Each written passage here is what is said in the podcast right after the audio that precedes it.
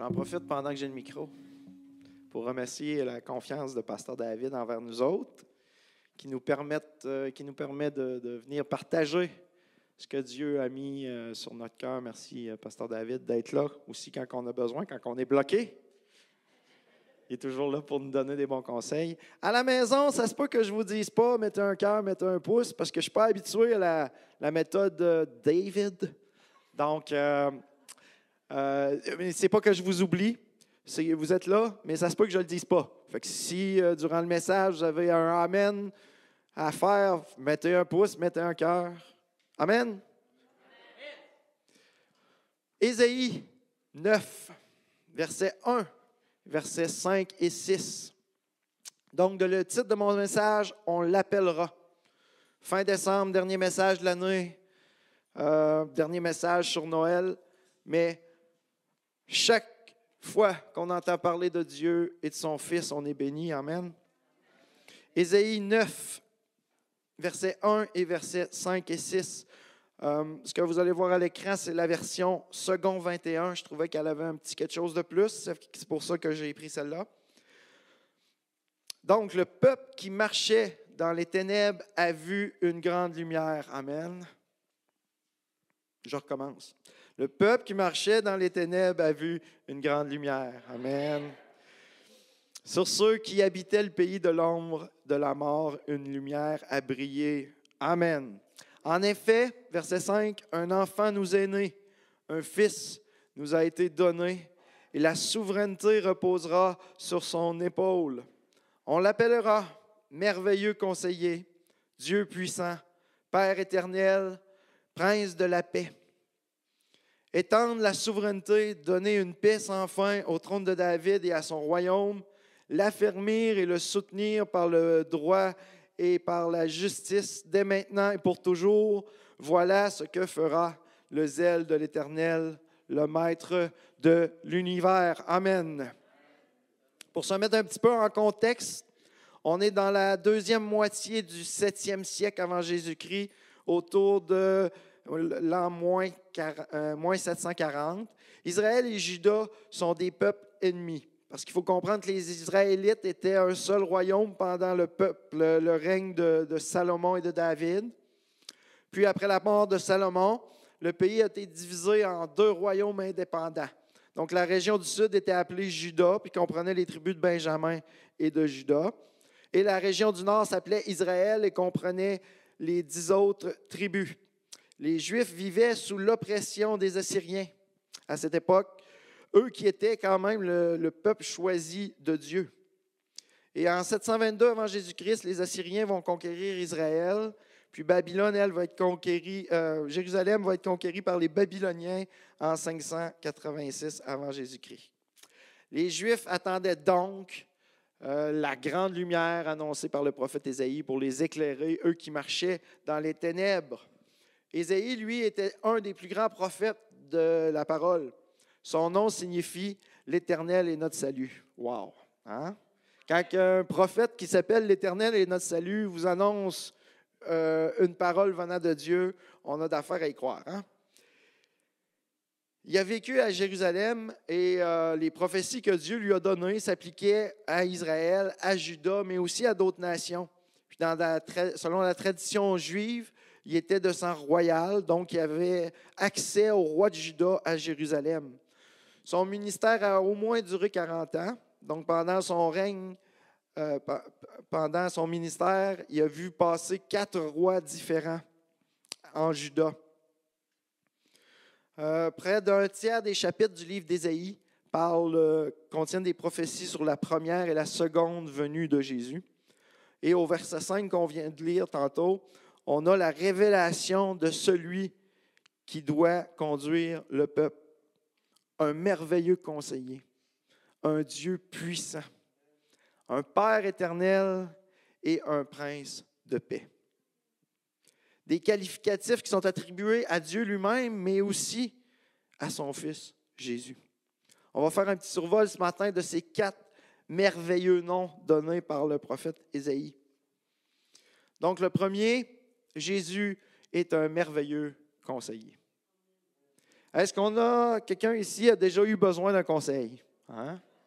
Évidemment. Est-ce que quelqu'un ici a déjà eu la visite d'une autre personne pour solliciter un conseil? Hein? Souvent, on se tourne vers un ami pour avoir, pour avoir un conseil, pour trouver conseil dans des situations. Mais, grande nouvelle, notre meilleur conseiller, ça devrait être notre meilleur ami, qui est Jésus. Jean 15, versets 13 à 15. Il n'y a pas de plus grand amour que de donner sa vie pour ses amis. C'est Jésus qui dit ça. Vous êtes mes amis si vous faites ce que je vous commande. Je ne vous appelle plus serviteur. Amen. Parce que le serviteur ne sait pas ce que fait son maître. Mais je vous ai appelé ami. Wow! Jésus nous appelle amis. Parce que je vous ai fait connaître tout ce que j'ai appris de mon Père. Jésus vient de dire qu'il va donner sa vie pour ses amis, puis il va se tourner vers ses disciples, puis ajouter, vous êtes mes amis. Incroyable. Puis il fait la même chose avec nous. Combien c'est réconfortant que celui qui connaît tout du Père est notre ami. C'est incroyable. Il peut nous conseiller en toutes choses parce qu'il connaît le plan de Dieu pour ma vie. Amen. De nos jours, hein, ce n'est pas les conseillers qui manquent. Même les grands de la terre s'entourent de conseillers. Hein, de ce temps-ci, on entend parler de l'Organisation mondiale de la santé. C'est des conseillers en santé. Le Conseil mondial de la paix. Le Conseil de l'Organisation des Nations unies. Même le grand président américain a son conseil. Plus près de nous, on entend le Conseil des ministres, le Conseil de ville, le comité de l'Église. Hein? Même les plus grands ont besoin de conseils.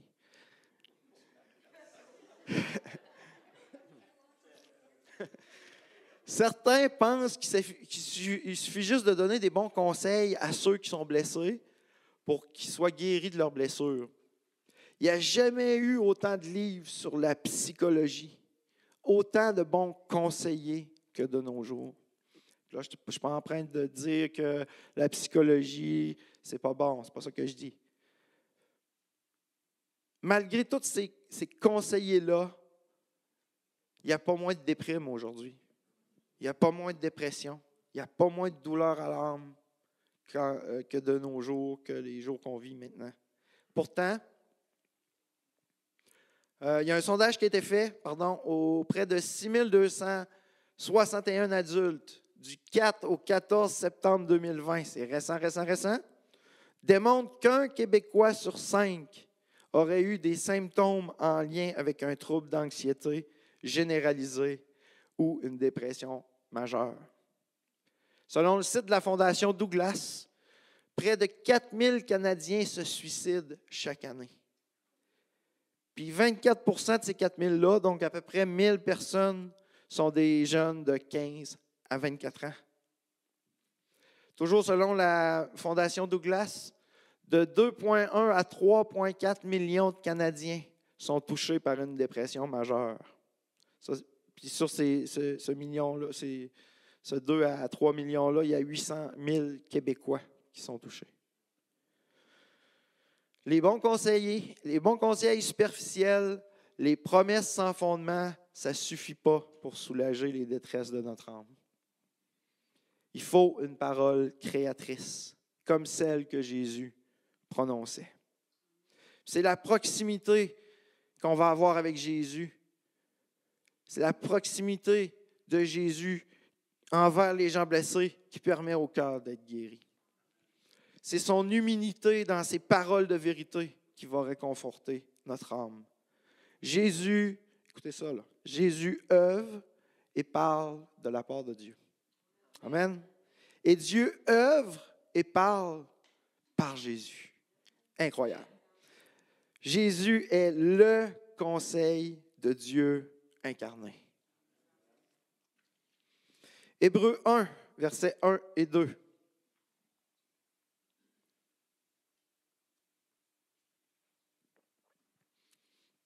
Après avoir autrefois, à plusieurs reprises et de plusieurs manières, parlé à nos pères par les prophètes, Dieu, dans ces derniers temps, nous a parlé par le Fils, qu'il a établi héritier de toutes choses, par lequel il a aussi créé le monde.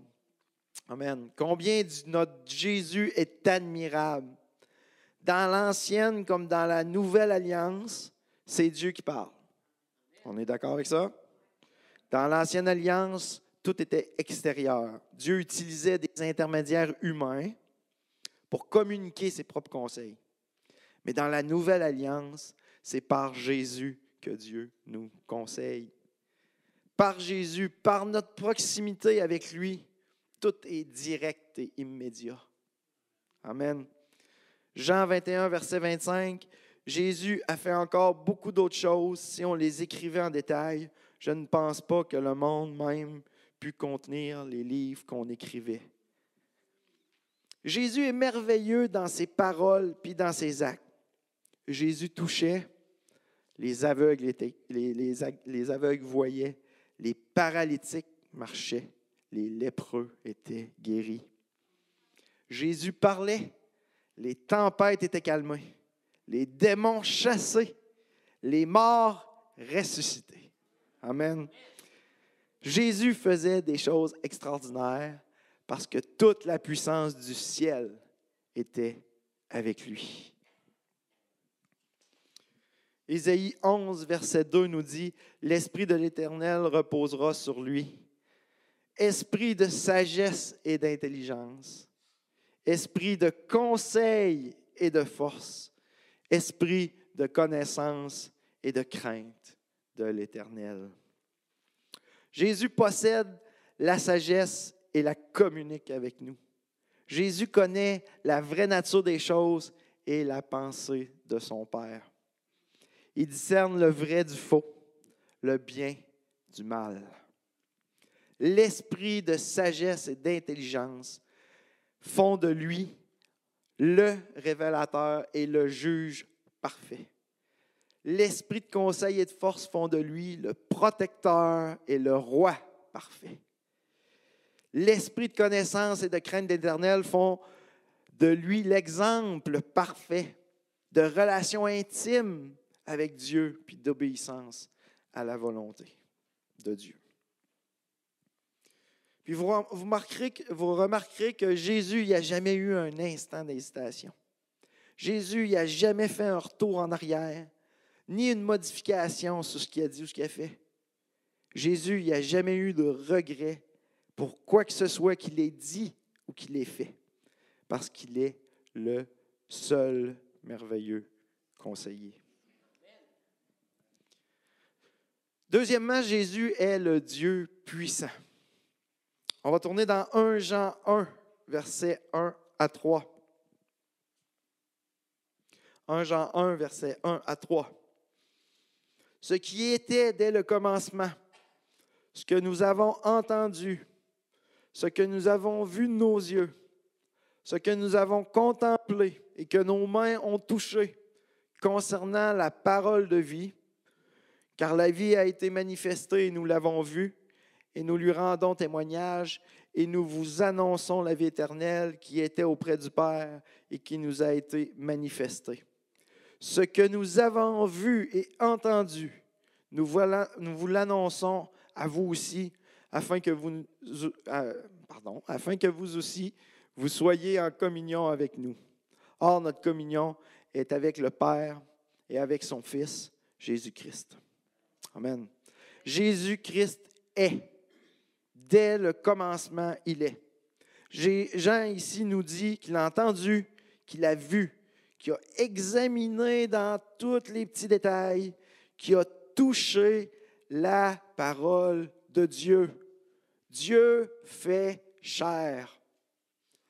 La vie éternelle, la résurrection, le corps glorifié, ça ne repose pas sur des raisonnements, ou sur des hypothèses, ou sur des probabilités, pardon, ou sur des statistiques. Ça ne repose pas non plus sur des philosophies ou des philosophes ou même sur d'excellents théologiens. Tout ça repose sur le témoignage, témoignage incontestable que l'apôtre Jean et d'autres témoins ont fait de Jésus. Ce n'est pas un beau rêve, ce n'est pas une belle fable, ce n'est pas une histoire qui est peut-être arrivée, c'est un fait réel. Jésus est Dieu qui s'est fait homme. Amen. Jean 1, versets 1 à 5. Au commencement était la parole. Et la parole était avec Dieu et la parole était Dieu. Elle était au commencement avec Dieu. Toutes choses ont été faites par elle et rien de ce qui a été fait n'a été fait sans elle. En elle est la vie et la vie était la lumière des hommes. La lumière, lui, dans les ténèbres et les ténèbres ne l'ont point reçue. Jésus, n'a jamais été créé. Il n'y a jamais eu de commencement. Il était, il est et il sera de toute éternité. Le passage nous dit la parole était avec Dieu et la parole était Dieu. Parce que Jésus est Dieu, il nous met en présence même de Dieu. C'est pas incroyable ça? Parce qu'il est Dieu, on a accès à, la présence de Dieu. Jean 14, versets 7 et 9. Si vous me connaissiez, c'est Jésus qui dit ça. Si vous me connaissiez, vous connaîtriez aussi mon Père. Et dès maintenant, vous le connaissez, vous l'avez vu. Amen. Celui qui m'a vu a vu le Père. Amen. J'aurais aimé ça être à cette époque-là. Jésus a dit à Philippe dans Jean 14, verset 10 à 13, Ne crois-tu pas que je suis dans le Père et que le Père est en moi? Les paroles que je vous ai dites, je ne les dis pas de moi-même. Et le Père qui demeure en moi, c'est lui qui a fait les œuvres. Croyez-moi, je suis dans le Père et le Père est en moi. Amen. Croyez du moins à cause de ses œuvres. En vérité, en, vérité, je vous le dis, celui qui croit en moi fera aussi les œuvres que je fais et il en fera de plus grandes. Amen. Parce que je m'en vais au Père et tout ce que vous demanderez en mon nom, je le ferai afin que le Père soit glorifié dans le Fils. Amen. Quel passage merveilleux. Non seulement Jésus demeurait avec Dieu, mais il était lui-même Dieu. Le Fils donné à Noël est infiniment plus grand, plus puissant, plus glorieux que n'importe quel prophète. Il est Dieu et c'est par lui que Dieu œuvre et nous parle. On ne peut pas dire qu'il est un Dieu ou qu'il ressemble à Dieu qu'il est une image de Dieu. La Bible enseigne, enseigne qu'il y a un seul Dieu et Jésus-Christ est Dieu. Jean 1, verset 14. Et la parole a été faite chair, et elle a habité parmi nous, pleine de grâce et de vérité, et nous avons contemplé sa gloire, une gloire comme la gloire du Fils unique venu du Père. Amen. La parole a été faite chair quand Jésus est né à Bethléem. Il a toujours existé auprès du Père, mais il a choisi, c'est un choix qu'il a fait, de venir dans le monde, dans un corps d'homme, pour vivre comme un homme parmi plein d'hommes.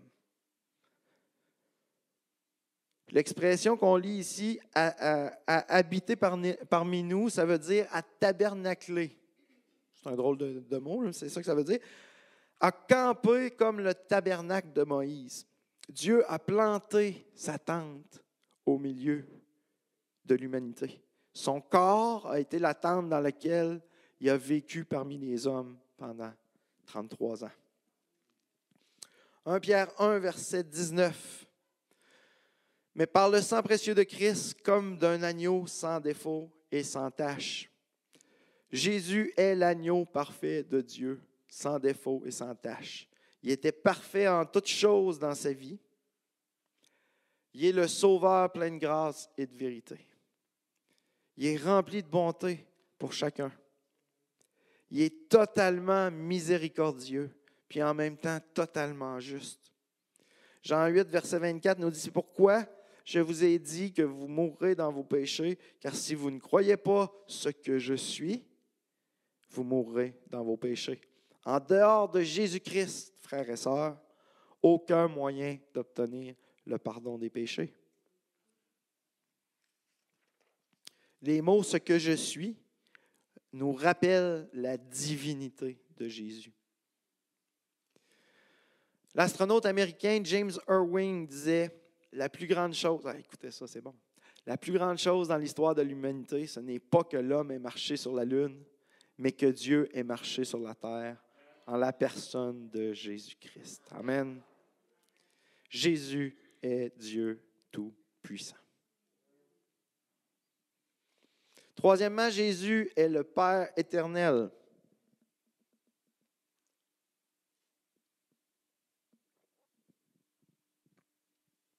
Le, mot hébreu pardon, pour père, c'est ab, abé.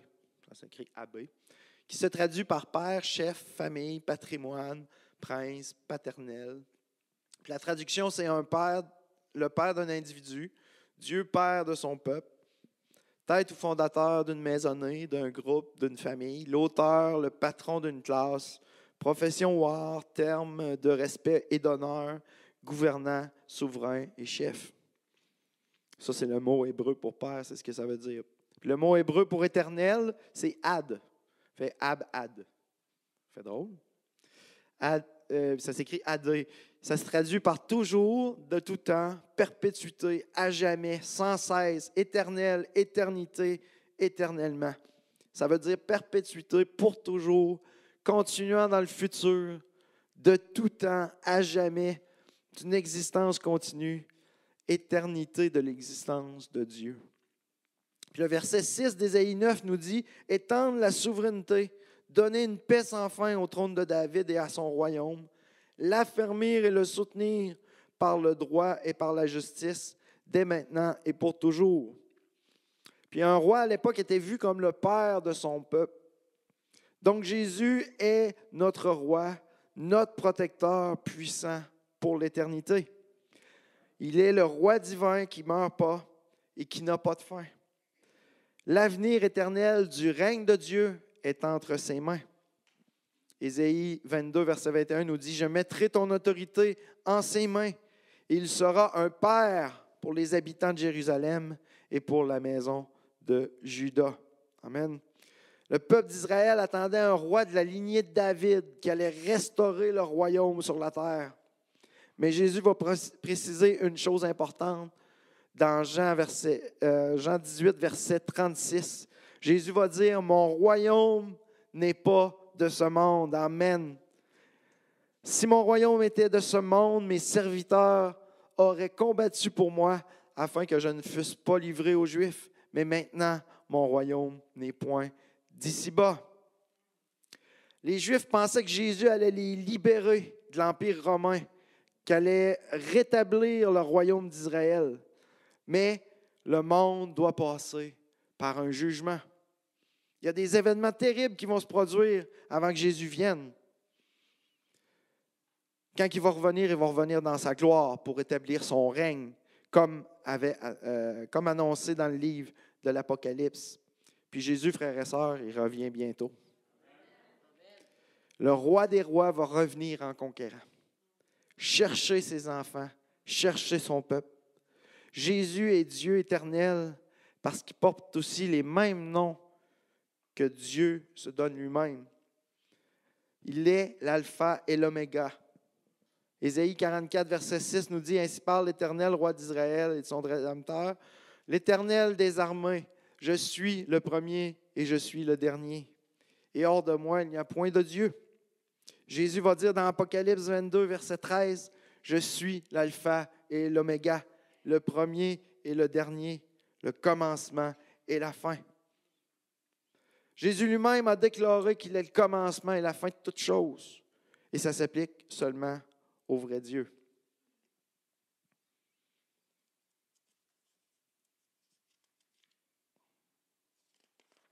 Il, est aussi le grand je suis.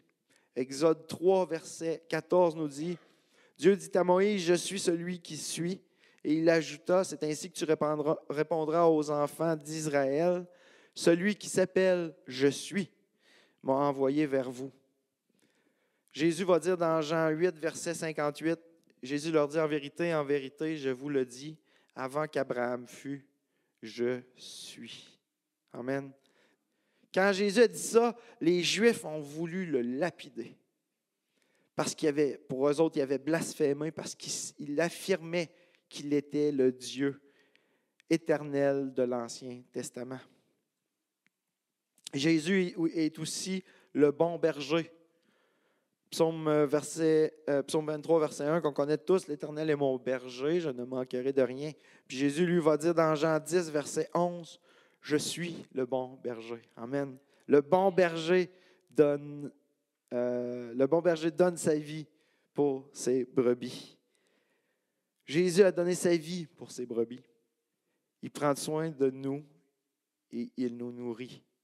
Jésus est le Père éternel, le roi des rois, le Seigneur des seigneurs, puis il va revenir très bientôt.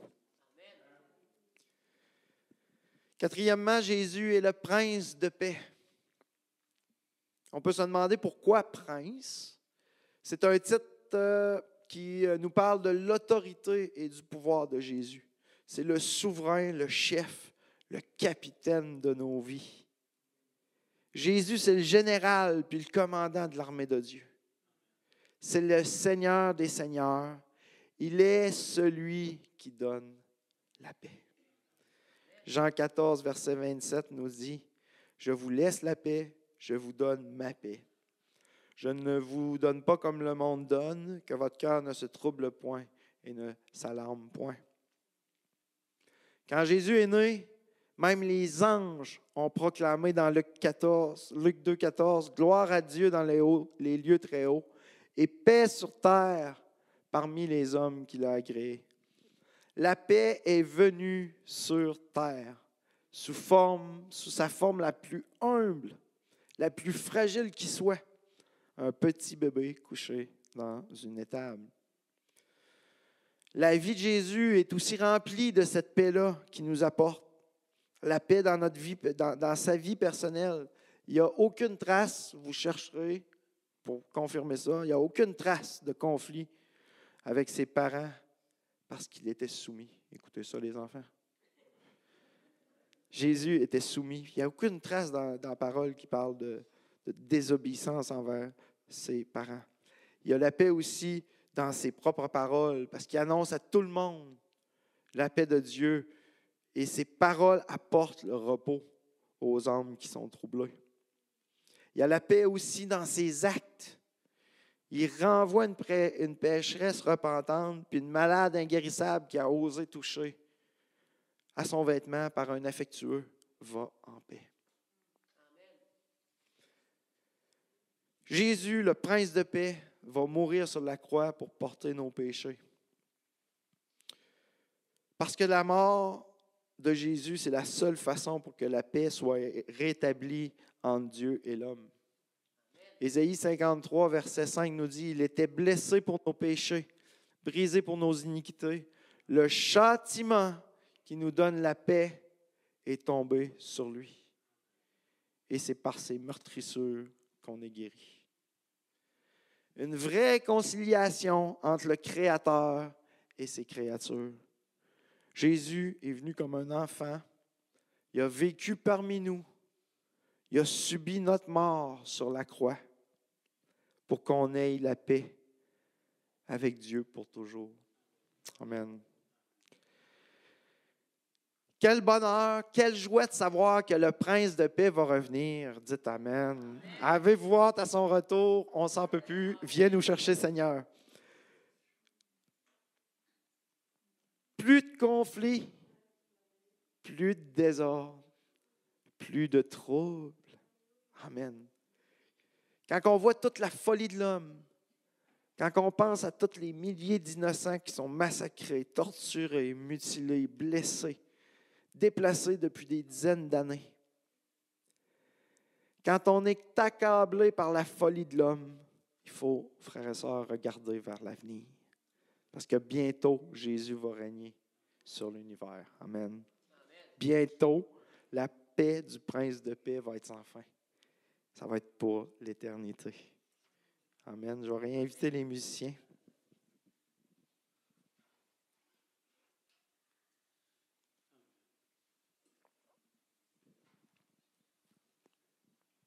Aujourd'hui, on sait que cette prophétie-là d'Ésaïe 9 est accomplie. Je vous l'annonce si vous ne le saviez pas. Je vous l'annonce. Elle est accomplie. Matthieu 4, verset 16. Ce peuple assis dans les ténèbres a vu la grande lumière. Amen. Et, et sur ceux qui étaient assis dans la région et l'ombre de la mort, la lumière s'est levée. Amen. Christ est venu délivrer tous ceux qui croient. Il n'est pas venu seulement pour euh, sauver le peuple d'Israël, mais pour toute personne qui vit dans l'ombre de la mort. Jean 1, verset 9 à 13. Cette lumière était la véritable lumière qui, en venant dans le monde, éclaire tout homme. Elle était dans le monde et le monde a été fait par elle et le monde ne l'a point connue. Elle est venue chez les siens et les siens ne l'ont point reçue. ça, c'est le meilleur bout, là. Mais à tous ceux qui l'ont reçu, Amen. À ceux qui croient en son nom, Amen.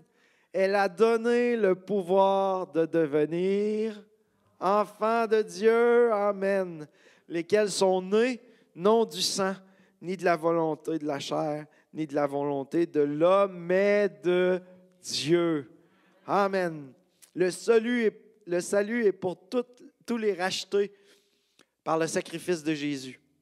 Ceux qui adorent Dieu en esprit et en vérité, ceux qui le cherchent réellement, puis qui s'attachent à ses commandements, ceux qui veulent une vie changée. Amen. Cette grande lumière, c'est celle qu'on voit quand on accepte l'existence de Jésus. C'est une lumière d'espoir, frères et sœurs.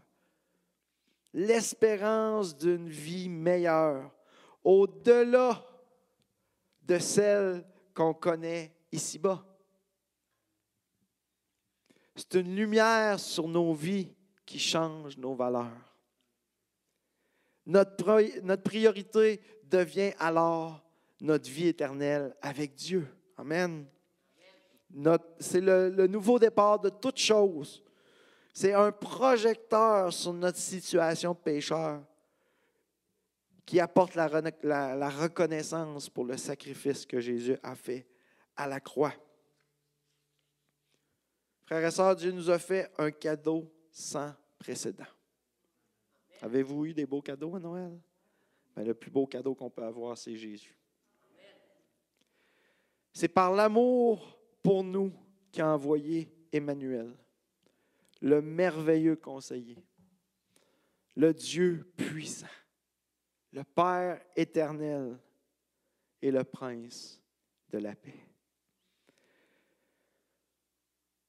Ma prière aujourd'hui, c'est que chacun d'entre nous, on puisse aller plus loin avec le Seigneur puis s'approcher de cette lumière-là. Il faut prendre un temps chaque jour avec Dieu, dans sa parole, dans la prière, pour qu'il nous enseigne à bien compter nos jours et à voir nos fautes. Le peuple qui marchait dans les ténèbres a vu une grande lumière. Puis la question qu'on peut se poser, est-ce que nous, on a vu cette grande lumière? Amen. On peut se lever. On a aujourd'hui la chance de pouvoir voir cette lumière-là. Si vous ne connaissez pas Jésus à la maison ou ici dans la salle, c'est facile de la voir, la lumière. On n'a qu'à lever les yeux au ciel, puis de demander pardon pour nos péchés.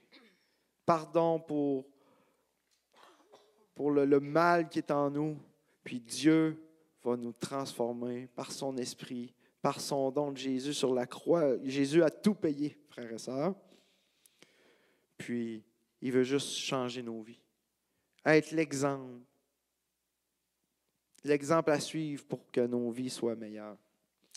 Et il ne faut pas oublier le but qui est la vie éternelle, parce qu'après la mort, il y a la vie éternelle, frères et sœurs. Amen. Amen.